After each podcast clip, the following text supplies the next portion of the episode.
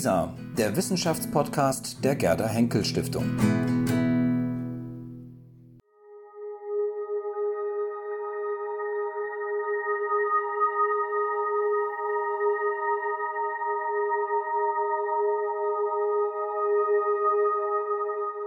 Damen und Herren, herzlich willkommen zur Podiumsdiskussion, die wir heute an den Abschluss des Tages gestellt haben. Und wir wollen uns auseinandersetzen mit Bilderwelten und die Frage, wie Digitalisierung das Lernen verändert.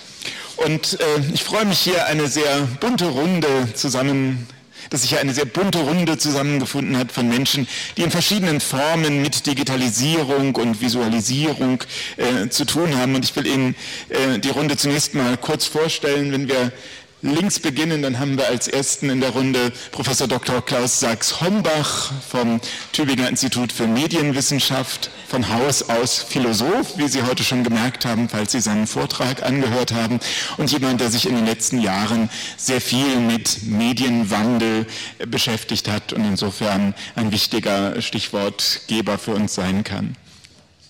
Herzlich willkommen, Herr Sachs-Hombach. Oder Klaus vielmehr. Herzlich willkommen.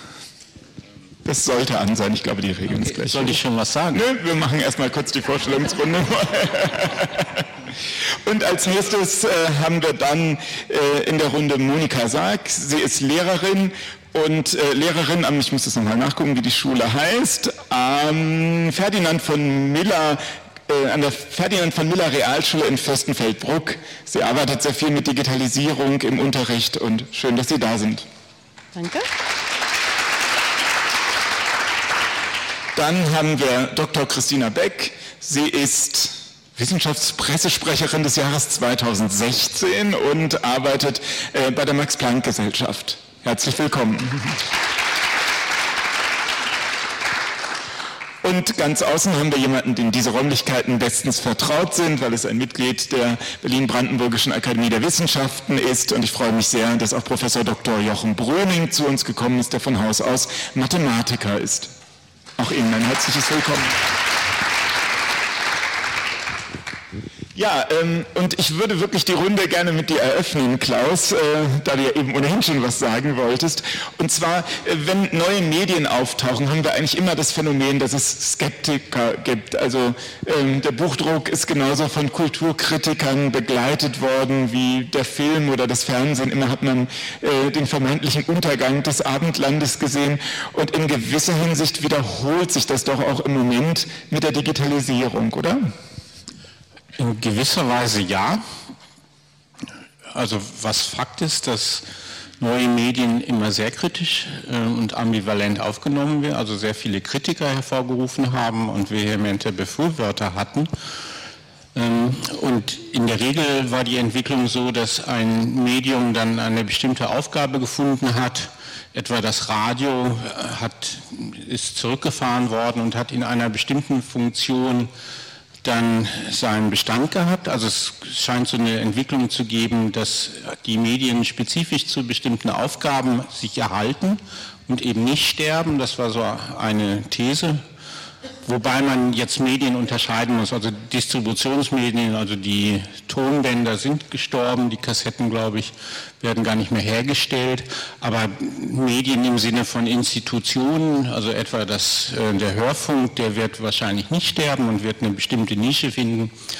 Und so entwickeln sich Medien. Also das war jetzt eine ganz allgemeine Bemerkung über Medien.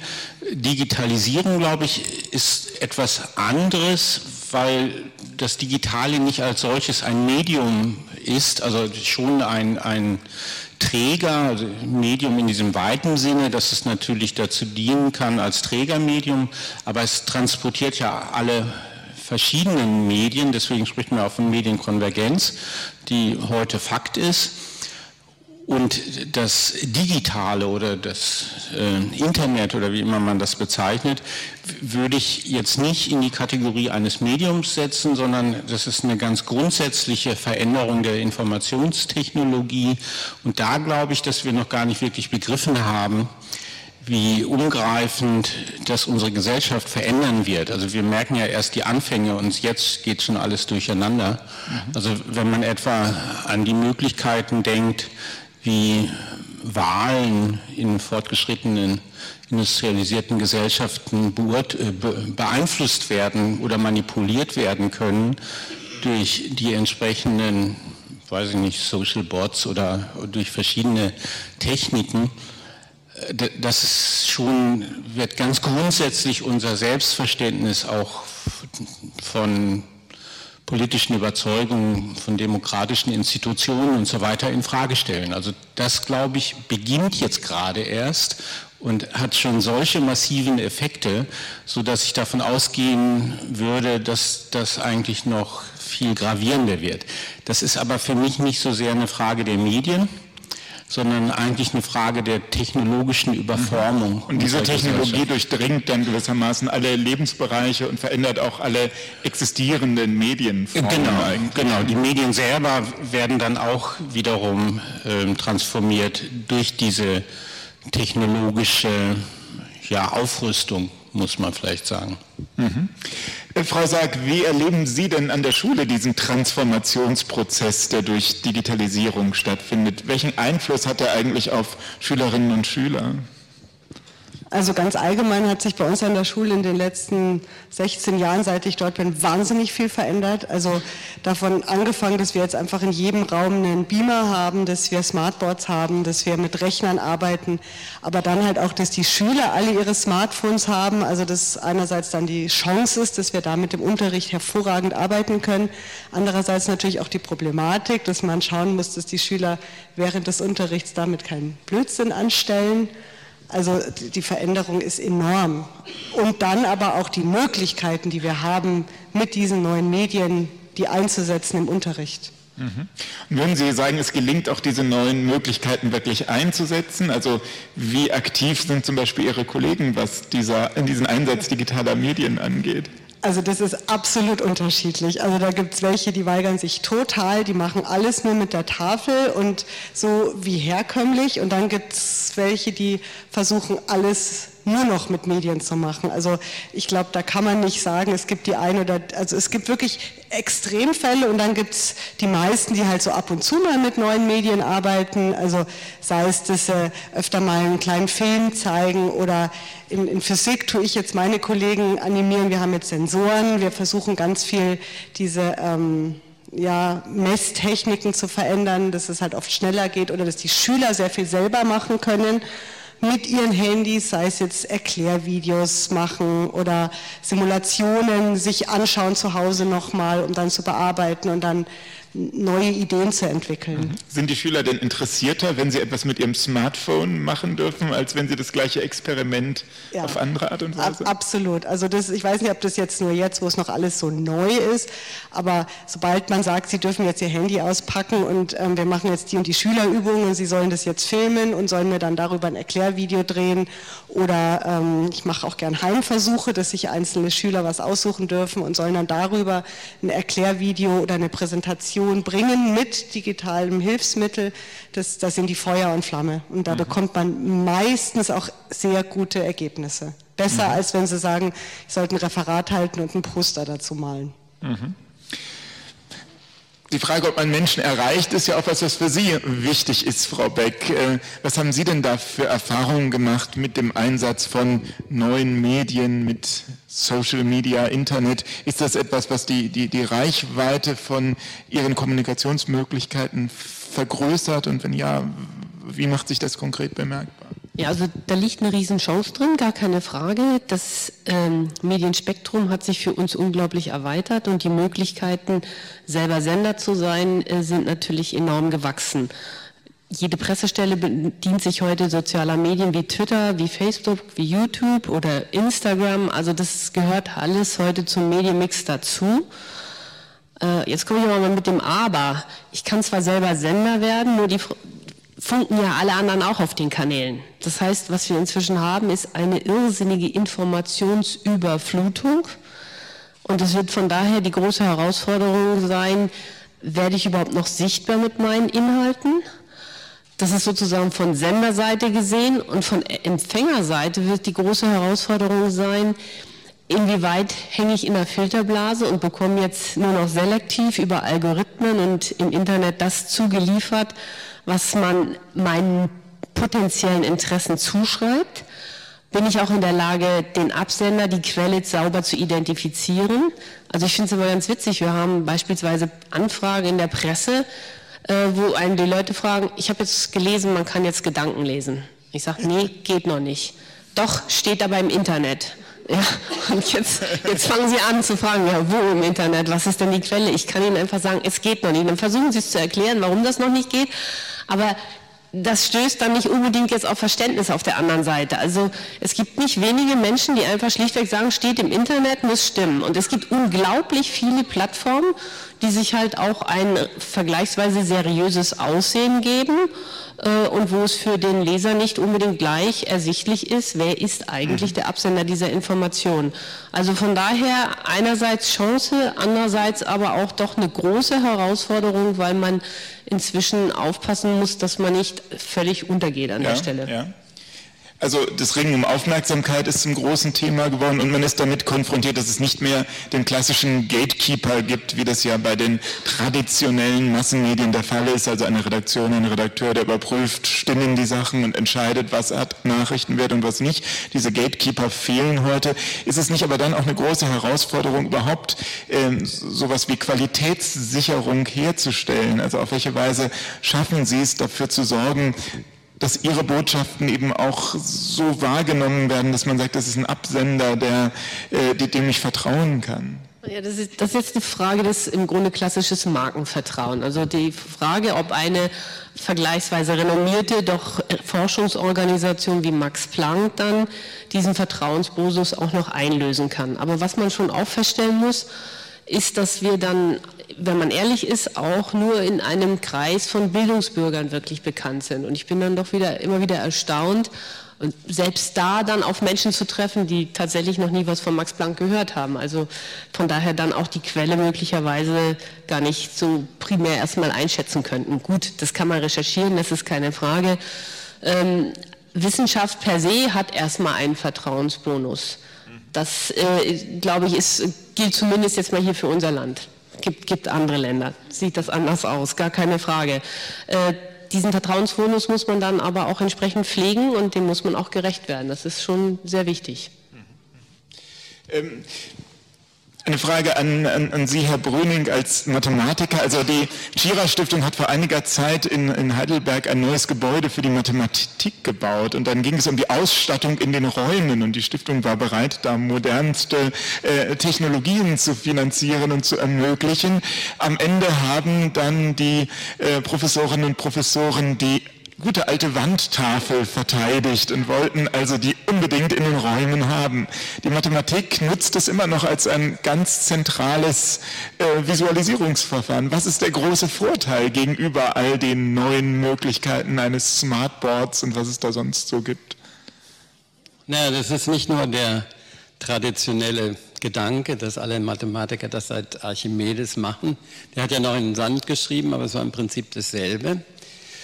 Äh, die meisten von Ihnen werden ja vielleicht von dem Mathematiker Peter Scholze gehört haben, der neuerdings als der Mozart der Mathematik apostrophiert wird, der mit 30 Jahren eine Fields-Medaille gewonnen hat, mit 24 äh, Full Professor in Bonn war, was gar nicht erlaubt ist, ne, eine Sondergenehmigung.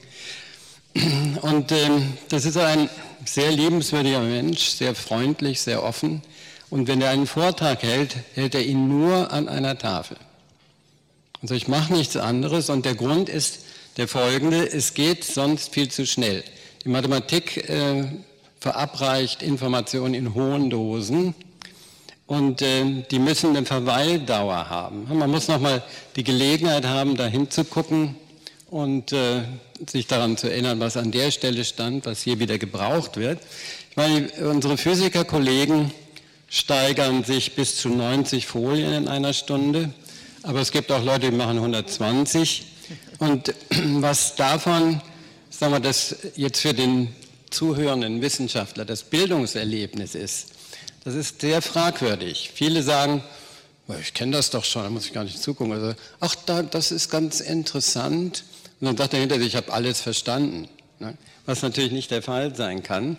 Das ist einfach zu schnell, vor allen Dingen, wenn Sie fortwährend neue Begriffe vorbringen. Und das muss man in der Mathematik gelegentlich tun.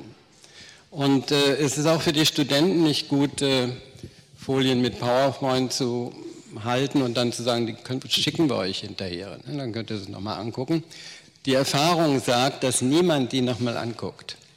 Die sagen, ich habe das ja alles, ist doch okay, kann ich doch machen. Ne? Aber ich gucke es mir nicht an. Ich, weiß ja, dass es da ist. Ne? Und äh, ich glaube nicht, dass sich so schnell daran was ändert. Andererseits muss man sagen, dass die, die Digitalisierung und das äh, World Wide Web auch für die Mathematik sehr äh, verdienstvoll ist, weil man einen Zugriff auf Quellen hat, wie man den vorher nicht kannte. Man ging da in seine Bibliotheken, hat nach dem Band 33 des Jahres 28 von einer bestimmten Zeitschrift geguckt, die ist leider nicht da, dieser Band. Da muss man den Fernleihe ist heute ein großes Problem. Und das äh, gibt es praktisch nicht mehr, wenn, dann dauert es Wochen. Aber die meisten Sachen sind digital verfügbar. Das ist ein großer Erfolg. Also man muss immer beides zusammen sehen. Aber bei dem dem Schreiben an der Tafel werden die meisten von uns festhalten. Ja. Ich meine, das ist ja wirklich ein ganz großer Punkt, der sich durch Digitalisierung ergibt im Grunde universelle Verfügbarkeit von Informationen aller Art, von Texten, von äh, Bildern. Und da ist aber wirklich auch die Frage, wie muss das eigentlich äh, auch unsere Didaktik zum Beispiel ändern und die Art und Weise, wie wir uns dem Thema Wissensvermittlung nähern. Also ähm, ist die Schule vielleicht immer noch viel zu sehr auch darauf aus, Wissen einzutrichtern, statt Menschen beizubringen oder Schülerinnen und Schülern beizubringen, wie sie Wissen finden können, wie sie interagieren können und so weiter. Also wie sieht das so im schulischen Alltag mhm. aus? Also bin ich absolut der Meinung und gerade wir in Bayern, wir haben jetzt einen neuen Lehrplan, das ist jetzt in der Sekundarstufe auch angekommen, den Lehrplan Plus. Und das Problem ist, der ist kompetenzorientiert und die Schüler sollen jetzt Kompetenzen lernen und wir sollen nicht mehr über Inhalte unterrichten, sondern über Kompetenzen zu den Inhalten kommen. Das Problem ist nur, dass die Inhalte überhaupt nicht weniger geworden sind, sondern eher mehr. Das heißt, wir kämpfen jetzt, wir sollen den Schülern beibringen, argumentieren, miteinander sprechen, sie sollen Medienkompetenz erlangen. Aber wir haben wahnsinnig viele Inhalte, die wir trotzdem vermitteln sollen. Das stellt uns tatsächlich vor ein großes Problem. Ähm, aber ja, wir versuchen es in der Schule, aber ich bin der festen Überzeugung, dass sich bei uns in der Schule noch wahnsinnig viel ändern muss.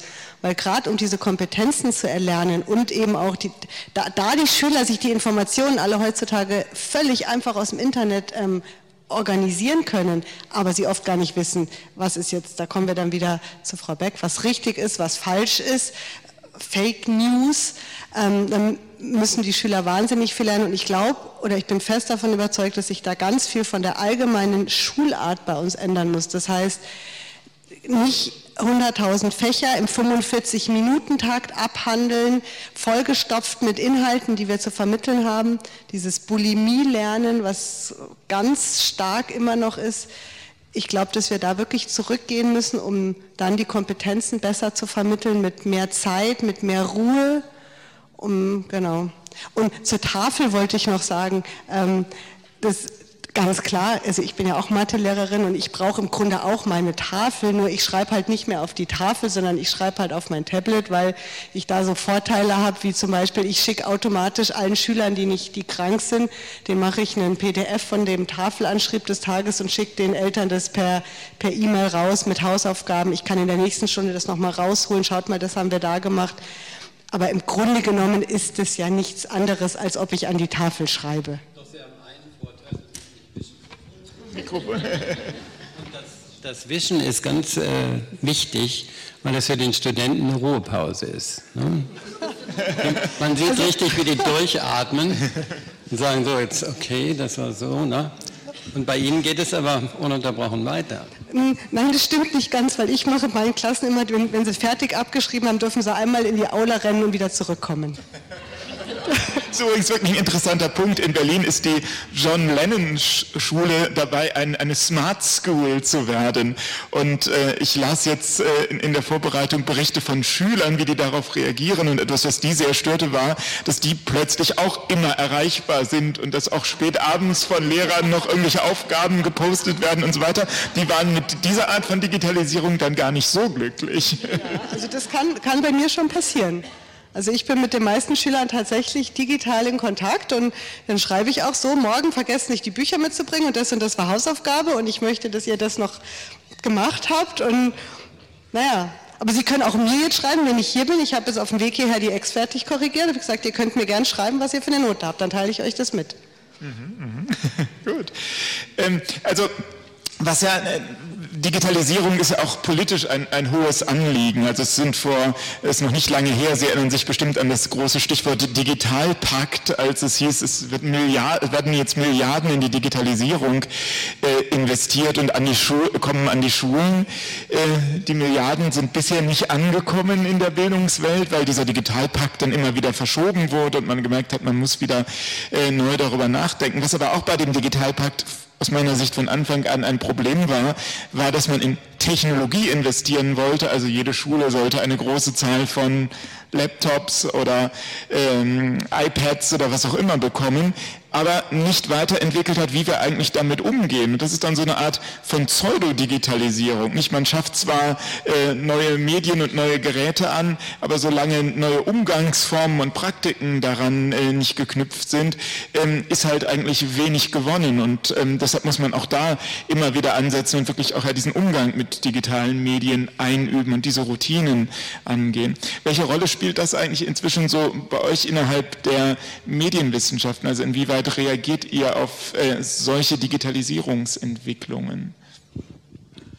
Bei uns am Institut ist es relativ äh, wichtig, also etwa Bernhard Pörksen, der auch öfters mal in den Medien ist, darüber redet, und zum Beispiel diese Skandalisierungsforschung betreibt. Also das sind viele Phänomene, die eigentlich in der Welt des Digitalen stattfindet oder auch nur dadurch ermöglicht worden ist und die ja, interessante oder auch beängstigende Ausmaße teilweise angenommen hat. Prominenzforschung wäre so ein anderes Stichwort. Da gibt es ganz viele Phänomene, die dadurch entstanden sind und die werden bei uns am Institut jetzt eher kritisch äh, bedacht. Das war, hat sich so ergeben, dass äh, bei uns, also kritisch jetzt nicht in dem Sinne, dass die Kolleginnen und Kollegen der Meinung sind, man sollte eigentlich das Internet wieder abschaffen oder so als Maschinenstürmer. Aber kritisch schon in dem Sinne, dass eben wie faktisch es eingesetzt wird und in manchen Verwendungssituationen genutzt wird, dass es eher wenig Demokratie förderlich ist und eher ideologisch eingesetzt wird oder wegen mir auch für irgendwelche Gewinninteressen verwendet wird. Also das scheint mir auch sehr wichtig zu sein, dass man nicht nur für verschiedene Medien, sondern auch für ähm, digitale, auch Geräte im Einzelnen sich überlegen muss, wofür ist das sinnvoll und wofür nicht. Also es gibt sicherlich für das meiste irgendeine sinnvollen, sinnvolle Einsatzmöglichkeit aber auch sehr viele unsinnige. Also das äh, frisst natürlich wahnsinnig viel Zeit, wenn man das einfach nur benutzt und es ist völlig sinnlos. Aber bestimmte Dinge, also etwa die Verfügbarkeit des Wissens, die durch das Internet geschaffen worden ist, das finde ich schon bemerkenswert. Vielleicht mal ein interessanter Fall, weil ich ähm, ähm, fand etwa die Verfügbarkeit von Musik, die ja heute in einem markant und, und äh, bemerkenswerterweise umfassend, also viel mehr als auch im filmischen Bereich äh, gegeben ist, ist einerseits toll. Also man kann praktisch alles äh, unmittelbar hören. Andererseits scheint mir das sehr tiefe ökonomische äh, Implikationen und Folgen zu haben. Also etwa was, wie die Möglichkeiten von Musikern zukünftig sein werden, überhaupt noch Geld zu verdienen. Also wie praktisch über, also das können ja nur riesige Konzerne äh, leisten, also und dann sind es dann eben Konzerne, deren Namen ich jetzt nicht nennen muss, die gewisserweise das ganze Feld beherrschen und die massiven Einfluss auf die, also nicht nur auf die anderen Firmen und so weiter haben, sondern die ja eigentlich die, die Kultur im eigentlichen Sinne, also etwa die Musikkultur, letztlich zerstören, glaube ich. weil ja eigentlich keine also früher konnte man was machen und man konnte es verkaufen und Geld damit verdienen. Heute muss man ja Geld bezahlen, damit das überhaupt irgendwo eingestellt wird. Ja, ich meine, klar, wir betreten natürlich auch in juristischer Hinsicht häufig Neuland. Das ist wahrscheinlich auch was, was so in Ihrer Arbeit durchaus häufig zum Problem werden kann. Ich, also Bildrechte zum Beispiel im Internet ist ja was, was viele Wissenschaftler auch noch gar nicht so richtig konsequent auf dem Schirm haben, oder? Ich würde sagen, äh, das Internet ist eine große Bildersuchmaschine und äh, wahrscheinlich sitzt ja auch niemand im Raum, der nicht schon mal ein Bild äh, via Google gesucht hat, um seine PowerPoint damit aufzumotzen. Das ist, glaube ich, State of the Art. Und äh, eins, eins der grundlegenden Probleme führt dazu, dass wir bei Veranstaltungen, äh, die abgefilmt werden, diese ist ja jetzt hier zum Glück ohne PowerPoint, alle Wissenschaftler immer fragen müssen, ob, ob sie die Bildrechte in ihrer Folienpräsentation geklärt haben. Wenn die nicht geklärt ist, dann können wir das vergessen mit dem Abfilmen. Hm, und das ist ein Problem, das wahrscheinlich häufiger auftaucht, dass es nicht geklärt ist. Gell? Ja, genau. Ähm, Sie, Sie sind ja auch selbst als Produzentin von Bildern gewissermaßen tätig oder auch von bewegten Bildern, denn jetzt wollen wir auch mal uns ein bisschen weiter einfokussieren auf dieses Thema äh, der Visualität. Sie haben ja selbst ein sehr spannendes Filmprojekt auf den Weg gebracht. Vielleicht können Sie das erstmal so ein bisschen vorstellen. Naja, wir haben uns überlegt, Wissenschaft wird immer kleinteiliger, immer komplexer, alles wird molekularer. Das ist jetzt eigentlich relativ egal, ob ich in die Biologie gehe oder auch in die Physik und Chemie. Und damit ist es dem sichtbaren Bereich entzogen. Und das ist gerade für Schüler, aber auch für Studenten eigentlich ein Problem. Das macht das unattraktiv, äh, sich dann dem, mit dem zu beschäftigen. Und vor diesem Hintergrund haben wir uns überlegt, welche Visualisierungsmöglichkeiten könnte man nutzen, um solche molekularen oder biochemischen Vorgänge äh, mal anders rüberzubringen und damit zunächst mal diese Hürde zu nehmen, diese, äh, dieses Interesse zu wecken, eine Motivation zu setzen und haben da eigentlich äh, sehr positive Erfahrungen mitgemacht. Ich glaube, dass einfach Bilder immer eine Brücke auch sind, einfach weil sie Vorstellungen unterstützen und das ist halt schon ganz wichtig. Also wenn ich mir von Dingen kein Bild machen kann, fällt mir das schon sehr schwer, äh, mir was darunter vorzustellen. Und das steckt eigentlich schon in den Wörtern, die ich jetzt wähle, steckt das Bild immer schon mit drin. Also von daher äh, war das für uns ein ganz wichtiges Anliegen. Es gibt hinreichend äh, Schulforschung, die auch zeigt, dass beispielsweise selbst bei so einem Fach wie Biologie, was im Vergleich zu Physik und Chemie ja in der Regel doch noch beliebter ist bei den Schülern, das Interesse mit der Stufe 9 maximal absinkt, weil sich solche zellulären Vorgänge eben dem Vorstellungsvermögen so stark entziehen. Und das war jetzt ein Versuch, da mal eine Brücke zu schlagen. Und so gelingt es dann schon auch, Menschen zu interessieren und zu gewinnen. Offensichtlich, diese Videos laufen ja, glaube ich, auch bei YouTube relativ. Genau, wir haben, wir haben einfach zwei Personengruppen quasi gefragt, die einen indirekt, die anderen direkt. Zum einen haben wir Lehrer gefragt, das, das war für uns erstmal einfacher, das haben wir in Zusammenarbeit mit Kollegen von der Universität Würzburg gemacht ähm, eine Lehrerbefragung, wie sie diese Filme im Unterricht einsetzen und was sie daran schätzen, was sie eher kritisieren und so weiter. Und äh, dann haben wir es auf YouTube eingestellt und haben da einfach anhand von Klickzahlen und Kommentaren gesehen, wie die Schüler wiederum darauf reagieren. Also man kann das relativ schnell sehen, wenn der Kommentar heißt, oh prima, mein Bio-Abi ist gerettet, äh, dass das von einem Schüler kommen muss. Und äh, von daher kann man, kann man, das ganz gut zuordnen und äh, kriegt eine, also zumindest mal eine qualitative Rückmeldung in Bezug auf das, was wir da gemacht haben. Ja.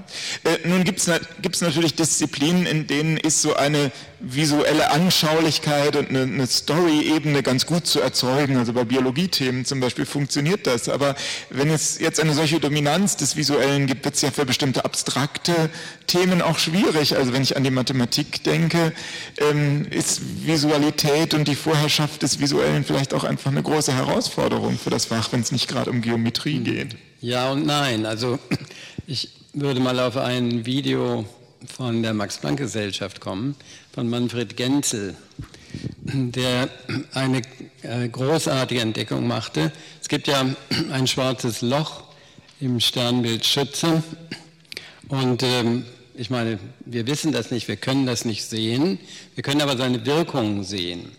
Und ähm, dann hat Genzel 14 Jahre gebraucht, um einen Fixstern zu verfolgen, der sich offenbar um dieses schwarze Loch herum bewegt. Und das hat er mit insgesamt sieben oder acht gemacht. Zwischen ist alles fertig. Und das Tolle ist, die bewegen sich nach dem dritten Keplerschen Gesetz. Das hätte kein Mensch für möglich gehalten. Das sind so riesige Abstände. Und in der ersten Näherung ist es das, was man in der Schule lernen kann, was man natürlich auch visuell sehen kann auf diesem kleinen. Ich glaube, inzwischen hat er bessere gemacht als das, was ich noch habe. Das geht schon. Und dann ist, wenn Sie den richtigen Punkt finden, also die richtige Aufhängung, können Sie einen ungeheuren Erfolg erzielen. Das Problem ist aber, dass äh, Sie die Dinge richtig anordnen müssen. Denn das, das gilt für jedes Bild, auch für jedes bewegte Bild. Wenn das einschlägt, schlägt es blitzschnell ein. Und plötzlich denkt man, mein Gott, jetzt geht das Licht an. Jetzt weiß ich Bescheid. Das ist aber, äh, erfordert viel Arbeit. Was die Maler zum Beispiel, die Renaissance-Maler, ganz bewusst auf ihren Bildern versucht haben, also die Ordnung, Anordnung der Gegenstände, die Ordnung der Farben, so zu machen, dass die Wirkung optimal wird. Ja, ist eben auch eine Kompetenz, äh, die man erlernen muss. Also von Professor Knape, den Sie eben äh, beim Vortrag vielleicht gehört haben, äh, kommt die Formulierung, dass wir lernen müssen, nachdem wir lange gelernt haben, Texte zu schreiben und zu texten, dass wir jetzt lernen müssen, zu Bildern. Also er hat so dieses Verbe Bildern erfunden, äh, um zu sagen, auch Bilder zu erzeugen ist eben etwas, was man lernen muss, wenn die wirkungsvoll gestaltet sein sollen, wenn die so äh, gestaltet sein sollen, dass sie Resonanz finden. Und da sind vielleicht auch Schüler oft an den Lehrern überlegen, was das angeht, oder? Also mir ganz sicher. Also das mit dem Zeichnen, das kriege ich noch gar nicht hin. Aber Mai, ich nehme halt dann die Bilder aus ähm, Filmen, aus, aus dem Internet mit Quellenangabe. Also da haben wir schon viele Möglichkeiten, aber das mit dem Zeichnen muss ich noch lernen. Hoffentlich morgen im Workshop. Gut, ähm, wir haben ja eine Umfrage laufen lassen an äh, Sie alle, also an die Teilnehmer der, des Kongresses zum Thema visuelles Wissen. Heute sind ja jetzt auch abends noch ein paar zusätzliche Gäste da. Wenn Sie das Thema Visualität, visuelles Wissen interessiert, sind Sie übrigens auch herzlich eingeladen, morgen weiter noch am Kongress teilzunehmen. Und jetzt würde ich gerne mal so die Ergebnisse zeigen und mal darüber reden, wie Sie eigentlich, wenn ich das technisch hinkriege, ja, äh, wie Sie eigentlich das Thema Visualität und Digitalisierung eingeschätzt haben. Da ist schon ein bisschen was zu sehen. Ja, da. Jetzt gucken wir mal, was wir da erfahren. Also unsere eine Frage war, Bilderwelten, Show oder Chance? Und da haben wir hier also offensichtlich ein Publikum, das sehr positiv gegenüber Bildern und gegenüber Visualisierung und so weiter ist und das als große äh, Chance sieht. Das ist keinesfalls so selbstverständlich, denn der Gedanke Show wird schon auch häufig artikuliert und es gibt, glaube ich, auch schon eine gewisse Gefahr, äh, dass man manchmal in Show hineinfällt, wenn man also zu sehr anfängt, an den Bildern zu polieren und nur noch auf dieser ästhetischen Ebene arbeitet. Aber es kann eben wirklich Chance sein und es ist schön, ähm, dass hier das so viele so sehen und das ist, glaube ich, eine gute ähm, näher Aufforderung nochmal daran auch gemeinsam zu arbeiten, zu erlernen, wie man denn eigentlich diese Chance nutzen kann. Dann haben wir gefragt, Lernen mit Visualisierungen ist, und das ist ähnlich positiv gut, sagen ganz viele Bilder vermitteln Wissen anders als Sprache. Und ähm, da haben wir also einen ganz großen Schwung. Nur ein einziger fand es jetzt bei denen, es haben nicht so viele mitgemacht, muss man zugeben, aber ein einziger fand es nur, war eine einzige fand es nur schlecht. Also auch wiederum eine sehr positive Einstellung. Das ist vielleicht sogar ein Punkt, über den wir noch mal kurz äh, reden können. Also Wissen wird anders vermittelt als Sprache.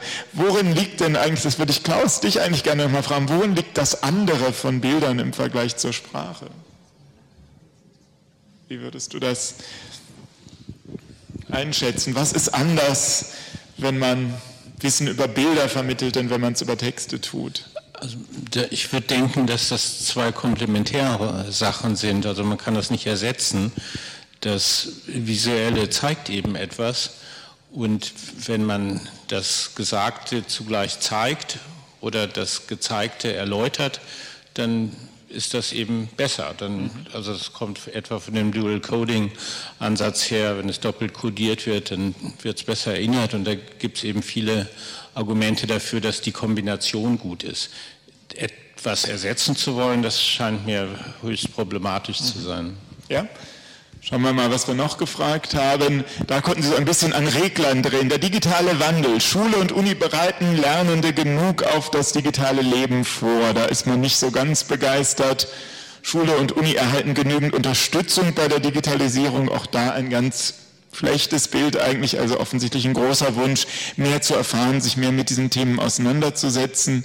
Es ist gut, dass sich Lernformen durch Digitalisierung ändern, finden sehr viele. Und Programmieren sollte in der Schule eine größere Rolle spielen. Auch da ist man sich relativ einig. Ähm, wie ist denn das eigentlich? Programmieren, welche Rolle spielt das aus Ihrer Sicht, Herr Bröning? Man könnte ja jetzt sagen, die große Leistung äh, der modernen äh, Medien, der modernen digitalen Medien, des Smartphones etwa ist, dass ich es benutzen kann, ohne etwas darüber zu wissen, was da eigentlich im Hintergrund passiert. So, warum soll ich mir den Ärger antun, Programmieren zu lernen? Ja, weil Sie mit Programmieren sehr viel Geld verdienen können. Ganz einfach. Ne? Also die, die Start-ups, die es hier in Berlin ja zu sehr vielen gibt, haben meistens äh, Programme drauf, die sie möglichst schnell verwerten wollen. Also wenn man wirklich Erfolg hat, und das sind ungefähr drei Prozent der Start-ups, dann können Sie damit sehr viel Geld machen. Dann kauft irgendein Gigant Ihnen das Programm ab, weil Sie es nicht selber machen müssen. Und dann fangen Sie mit dem Geld was Neues an. Ich meine, aber natürlich ist das, ähm, das Programmieren schon äh, auch in Bezug auf das Gehirn, auf die Erkenntnis des Gehirns, eine interessante Sache. Nicht? Also die, dass man das, einen Schachspieler, den besten Schachspieler der Welt durch einen Computer besiegen kann, ist traurig. Aber das ist nicht so schwer zu erklären. Viel schwerer ist zu erklären, dass sie einen, den besten Go-Spieler der Welt ähm, besiegen können. Denn das können sie nicht mit einem einfachen Algorithmus machen. Das sind die sogenannten Deep Learning-Verfahren, dass also der Computer lernt, Go zu spielen. Er kriegt tausend Partien, mit denen er spielen kann. Und dann spielt er gegen sich selber und lernt sozusagen durch äh, Vergleiche, durch Analogien der Konstellationen lernt er was, er, was er falsch gemacht hat und was er richtig gemacht hat. Und das ist ähm, nun etwas Beunruhigendes, weil Sie gar nicht wissen, was der Computer hinterher weiß. Ja, er macht das für sich und niemand kann das voraussagen, wie der spielen wird, weil er ja, so im Stillen, nicht? keiner hat hingeguckt, und er hat das gemacht und Sie können das auch nicht verfolgen, was er macht. Sie müssten jedes einzelne neue Spiel selber analysieren und das, das können selbst 10.000 Leute nicht schaffen in einem Jahr. Ne? Das ist also die, der erste Punkt, wo man sagen muss, hier passiert etwas äh, relativ Neues, was es bisher nicht gegeben hat auf den Maschinen. Ne? Natürlich sind die, die Maschinen sind begrenzt, die können jetzt nicht einen Atomkrieg anfangen, nur weil sie Go spielen gelernt haben. Aber man kann natürlich nicht unbedingt wissen, ob sich solche Programme ähnlich wie das bei Gehirnen passiert, durch Sprache, ähm, nicht doch mal zusammenschließen. Ne? Also da wäre bei aller Freude, die man da hat, weil das auch natürlich in der Medizin verwendet werden kann, dass man einfach sehr, sehr viele Fälle anguckt und vergleicht und sagt, wir wissen zwar nicht, genauso wie der Go-Spieler, wir wissen eigentlich nicht, was da passiert, wir rechnen das nicht vorher aus, aber der Computer weiß jetzt was. Und dann wird er vielleicht bei 95 Fällen die richtige Diagnose stellen, aber die fünf, fünf die übrig bleiben, sind trotzdem sehr schmerzlich. Ne? Ja, das führt ja auch nochmal zu dem Punkt, der auch in der Umfrage zu sehen war, wir müssen eigentlich viel mehr über Digitalisierung wissen, müssen viel mehr darüber reden und verstehen, auf welche Art und Weise äh, Dinge eigentlich funktionieren. Und da äh, ist natürlich auch die technologische Entwicklung insofern problematisch, als wir eigentlich ja immer weniger wissen müssen, wenn wir Geräte benutzen. Also ähm, man redet immer viel von den Digital Natives und das wird als so eine Art Beruhigung gesehen, dass man sagt, ja, die jungen Leute sind alle Digital Natives, die können das schon. Aber man muss ja eigentlich sagen, im Grunde können die gar nichts. Die können über einen Bildschirm wischen und auf diesen Bildschirm tippen. Das bedeutet aber nicht, dass man irgendeine Vorstellung davon hat, welche technischen Mechanismen man dadurch eigentlich auslöst. Und das wäre doch, glaube ich, auch ein wirklich wichtiger Punkt. Also schon auch ernst zu nehmen, was die können, nämlich wischen und drücken und damit Bilder erzeugen. Und da haben sie eine Kompetenz, das will ich gar nicht leugnen. Aber doch auch dieser Frage nachzugehen, was passiert da, zu erklären, welche Prozesse werden angestoßen und ähm, inwieweit gelingt das eigentlich im Unterricht und wie sehen Sie das?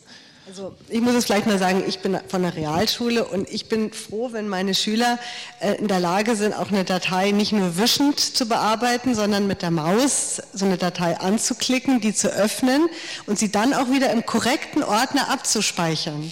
Also da, da bin ich schon ganz froh. Wir haben ja, wir unterrichten auch Programmieren in der zehnten Jahrgangsstufe allerdings erst. Aber ganz ehrlich, mir ist es bis dahin echt wichtiger, dass Sie mit den grundlegenden Programmen, die nicht irgendwelche Spiele und nicht WhatsApp und nicht Instagram und nicht Snapchat sind, sondern mit so grundlegenden Programmen so ein bisschen Tabellenkalkulation zu können, so, äh, zu verstehen, was man da überhaupt machen muss.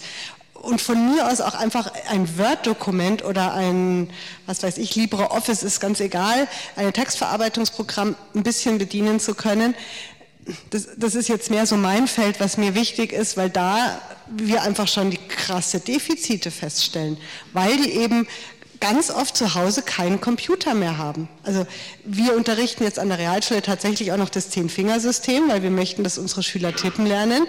Und die Hälfte der Klasse, die haben keinen Computer mehr zu Hause, dass die das üben können. Dann sagen sie ja, wie soll ich das üben an meinem Handy? Also das, natürlich ist es wichtig oder es wäre schön, wenn alle programmieren könnten, aber mir sind jetzt erstmal die Skills, die davor die Schüler können sollten, ja, wichtiger. Ja. Wobei selbst da äh, in ihren Beispielen lernen die ja dann auch schon was über einen Computer, die lernen, dass der ein Dateisystem hat und so weiter. Und all das genau. ist natürlich bei einem Tablet schon gar nichts mehr, was man genau. irgendwie wissen genau. muss. Also ich erinnere mich gerne an meine, ich bin ja eigentlich auch eine Art Digital Native erster Stunde. Meine Digitalisierung begann mit dem C64 und wenn man den C64 einschaltete, sah man einen blauen Bildschirm und sonst nichts. Man musste da irgendwelche Programmcodes eingeben, damit das Gerät irgendwas machte. Aber im Grunde verdanke ich diesem Gerät ein gewisses Verständnis dafür, wie ein Computer ja. aufgebaut ist. Und das ist natürlich heute gar nicht mehr der Fall ja. mit den modernen Geräten. Also deswegen, wir haben jetzt an der Schule auch so eine, zum Beispiel eine Lego Mindstorm Roboter AG, damit einfach die, die zumindest Lust haben, so ein bisschen Grundlegendes zu lernen, obwohl wahrscheinlich jetzt die echten Informatiker da auch wieder die Hände über den Kopf zusammenschlagen, weil das eine bildliche Programmiersprache ist, aber es ist zumindest ein Anfang dafür. So versuchen wir den Schülern ein bisschen sowas näher zu bringen. Mhm. Woran man vielleicht dann auch wieder thematisieren kann, dass man über Bilder die Schülerinnen und Schüler inzwischen oft besser erreicht als über Fall. sehr abstrakte ja. Darstellungsformen. Mhm. Ja? Ähm, und äh, bei, bei, Bildern frage ich mich oft auch, wie das, wie das, für die Wissenschaftler eigentlich ist. Also wenn man jetzt sagt, es gibt diese, diese hohe Anforderung, dass alles, was man sagt, in irgendeiner Form bebildert ist, auf einer visuellen Ebene nochmal kodiert wird, weil es dann eben stärker wahrgenommen wird, wie Klaus Sachs-Hombach eben ja auch nochmal erklärt hat da ist auch ja, wenn man die Schule verlässt und in die Wissenschaft hineinschaut, ein großes Problem, dass die Wissenschaftler das ganz wenig gelernt haben. Also wir wissen nichts darüber, wie sowas wie Knowledge Design aussieht, wie ich eine Information so aufbereite, dass sie Resonanz findet, dass sie ihre Adressaten erreicht.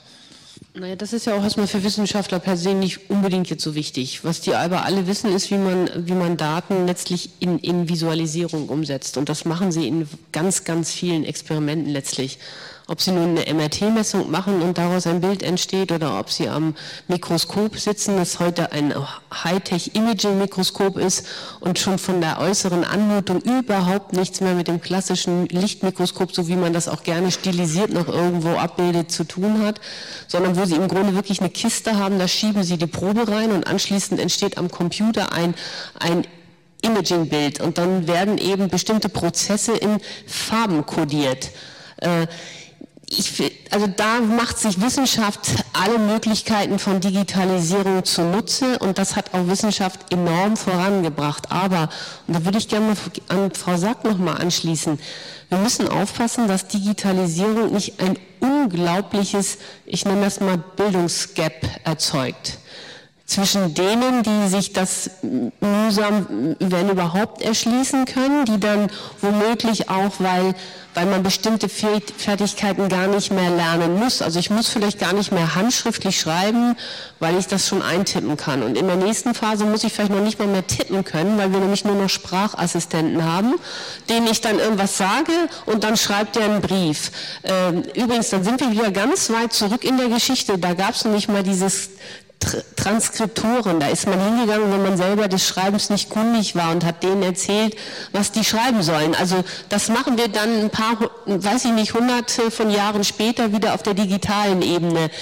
Also da wird sich einfach wahrscheinlich ganz viel verändern. Aber das Problem wird sein, die einen, die letztlich nur noch Konsumenten sind und wo ich mich frage, ob, ob äh, wir sie hinreichend zu noch wirklich Personen, sage ich mal, ausbilden können, die in der Lage sind, eine eigene Entscheidung zu treffen, die wirklich erkennen, was wird mir an Informationen hier dargeboten, wie selektiv ist das und so weiter. Das ist auch eine Grundsatzentscheidung für unsere Demokratie und dem, was Wissenschaft damit macht. Ich meine, da haben Sie hochqualifiziert ausgebildete Leute und das, was heute am Wissenschaftsmethodik da möglich ist. Ich mache mal ein Beispiel und das ist nur ein ganz kleines, was mich selber betrifft. Also ich bin von Haus aus Biologe, habe mit Elektrophysiologie gearbeitet und äh, habe tatsächlich in meiner Diplomarbeit in der ersten Phase noch keinen Computer gehabt. Das heißt, da wurden die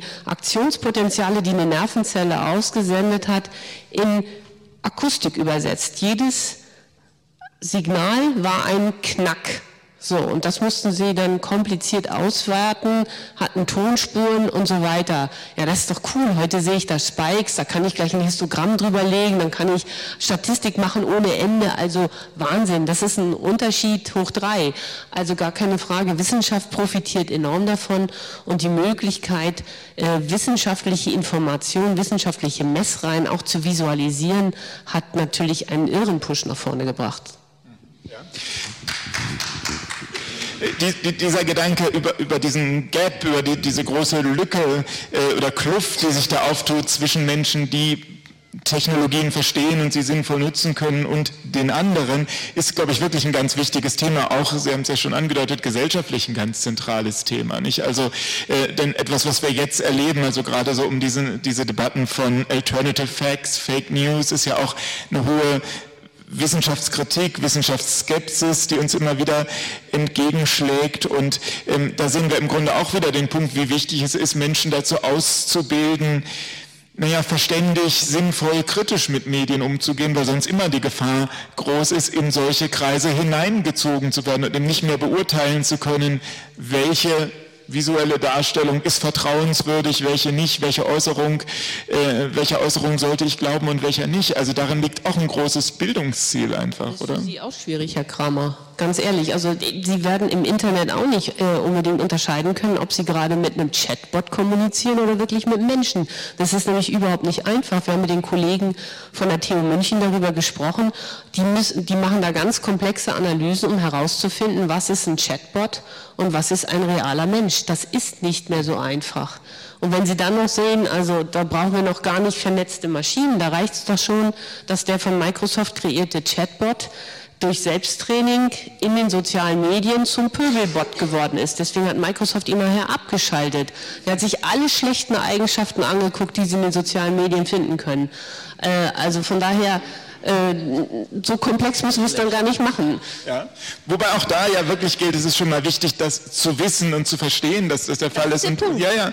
Und, und, und, und dieser Filterblaseneffekt, der dadurch entsteht, ist ja wirklich enorm. Also ich schaue sehr viele AfD-Videos, muss ich an dieser Stelle gestehen, weil ich sehr oft gefragt werde, da wir uns als Rhetoriker ja mit politischer Kommunikation beschäftigen, dass ich irgendwelche Reden da bewerten soll. Insofern, wenn ich YouTube aufmache, bin ich voll in dieser Filterblase drin. Ich kriege also nur Vorschläge äh, von Videos, die da lauten, Merkel ist der Teufel und äh, Alice Weidel ist der Gott und äh, sehe auch da die ganzen Bot-Kommentare, die es ja gibt. Wenn ich das aber nicht wüsste und in dieser Welt jetzt wirklich leben würde, fühle ich mich ja immer wieder selbst bestätigt, weil dann sehe ich da, also Frau Merkel muss sich geäußert haben, zehn Minuten später sind da 50 Kommentare, die das völlig niedermachen. Und insofern ist es wirklich wichtig, sich mit diesen Dingen auseinanderzusetzen. Brüning. Ich wollte jetzt mal was anderes sagen, was vielleicht positiver in das Ganze hineinfällt. Was die Wissenschaft seit 1990 geleistet hat, allein in dem Lösen uralter Probleme, ist unglaublich. Es gibt keine Zeit in der uns bekannten Geschichte, wo etwas annähernd so Großartiges erreicht wurde. Und die Frage ist, wie machen die das eigentlich? Also bei den Mathematikern kann ich sagen, dass, dass im besten Fall zwei sind, die das zusammen machen. Ähm, manchmal fängt einer an und dann gibt es so eine Gruppe, die verbessert das relativ schnell, weil die effektiv zusammenarbeiten. Das ist natürlich elektronisch. Es gibt sogar ein Buch von äh, äh, dem Herrn Villani, der jetzt als Bürgermeister von Paris ähm, auf, auftreten möchte. Er will sich zur Wahl stellen.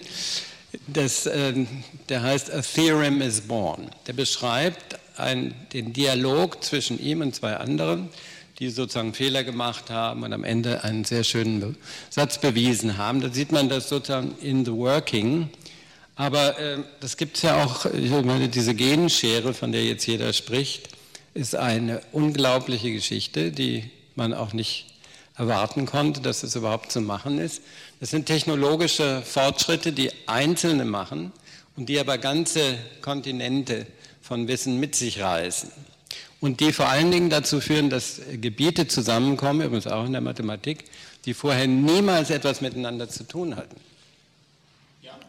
Also sicher, also es gibt, es, es, wir sind in einer, in einer riesen Fortschrittsperiode, das würde ich auch sagen. Man muss sich auch immer mal wieder ja zurückerinnern, äh, wie kurz wir eigentlich erst diese neuen Kommunikationsmedien zur Verfügung haben, die sich aus dem Internet ähm, ergeben haben. Also äh, das sind ja oft nur wenige Jahre und äh, das sind aber Technologien und Programme, die für uns völlig selbstverständlich geworden sind. Also wir können uns kaum noch vorstellen, ohne Wikipedia zu existieren. Wikipedia gibt es aber noch gar nicht lange zum Beispiel. Und also insofern geht dieser Fortschritt mit ungeheurer Dynamik äh, voran und es ist halt wirklich die große Herausforderung, da immer Schritt zu halten und äh, dran zu bleiben. Das ist wahrscheinlich auch, wenn man im Unterricht Dinge vorbereitet, sich mal auf eine neue App zum Beispiel eingestellt hat, eine große Herausforderung, dass die dann vielleicht nur kurze Zeit da ist und dann schon wieder eine bessere kommt, oder?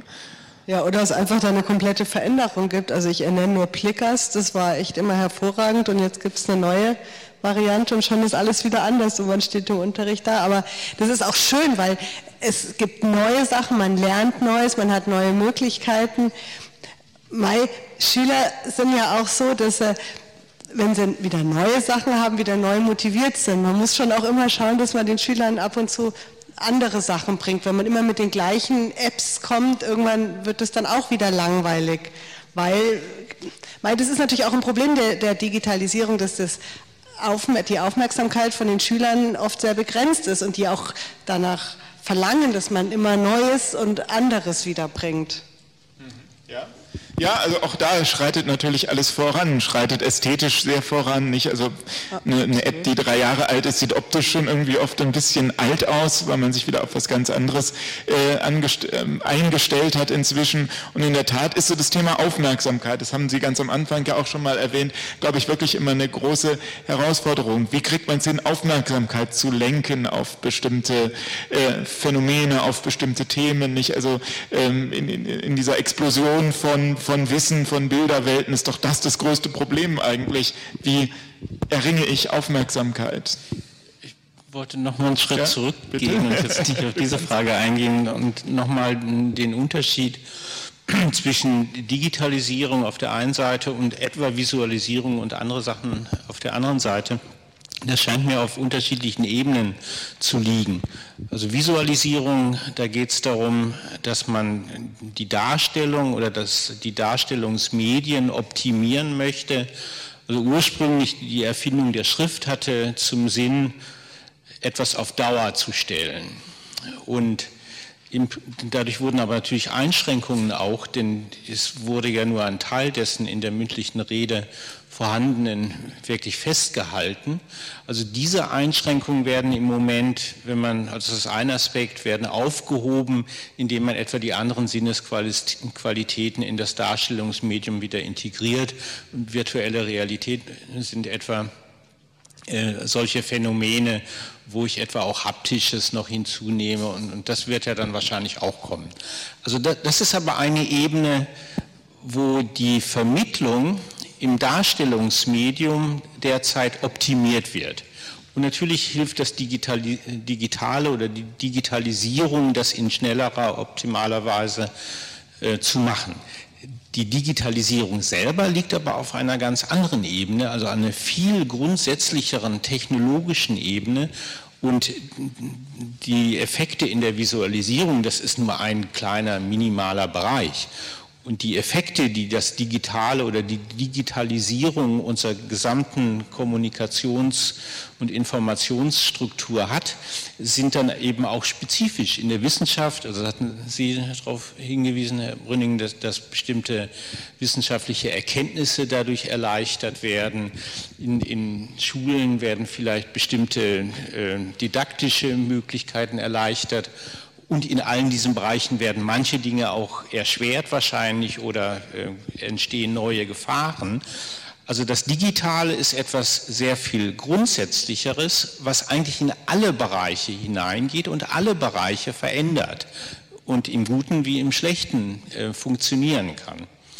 Und das, was das Besondere an dem Digitalen, glaube ich, ist, äh, besteht darin, äh, dass es ja eigentlich unser ähm, unsere Kompetenzen abbildet und insbesondere unsere intellektuellen Kompetenzen, also in Form, also es war das Beispiel mit Go, äh, eigentlich unsere Entscheidungen nachbildet, sodass wir hinterher vielleicht in die Situation kommen, dem Computer oder dem digitalen System mehr trauen zu müssen als dem Kollegen beispielsweise bei der Operation, wenn wir dann eine entsprechende Empfehlung kriegen, sind wir vielleicht moralisch verpflichtet, das zu tun, was uns das Computersystem sagt, weil die Fehleranfälligkeit eben geringer ist.